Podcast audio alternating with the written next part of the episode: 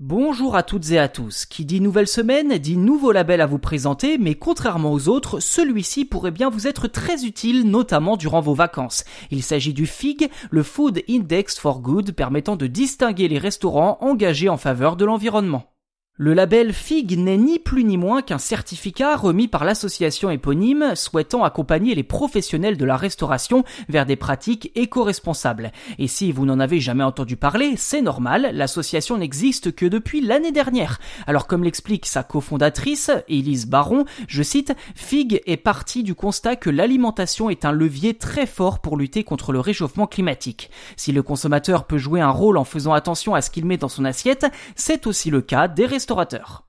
Ok, un nouveau label, c'est super, mais comment celui-ci est-il attribué? Et surtout est-il gage de qualité? Alors il faut savoir que l'association se base sur plusieurs études pour évaluer les restaurants désireux d'obtenir cette certification.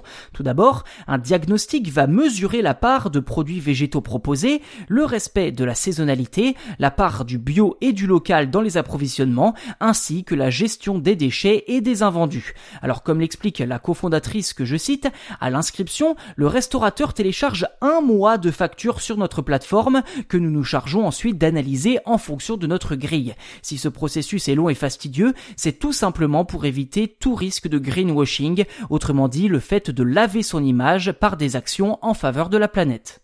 Prochaine étape pour l'association, constituer un comité scientifique dans les prochains mois afin de renforcer ses actions et de pouvoir mieux accompagner les restaurateurs. Aujourd'hui, plus de 200 restaurants possèdent le badge FIG en France, notamment dans les grandes villes comme Paris, Lyon, Nantes ou Bordeaux.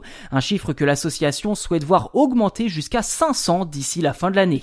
Pour cela, l'association compte notamment nouer des partenariats avec des plateformes de réservation de restauration comme La Fourchette ou The Fork en anglais et pas Michelin Restaurant, TripAdvisor, voire carrément Google.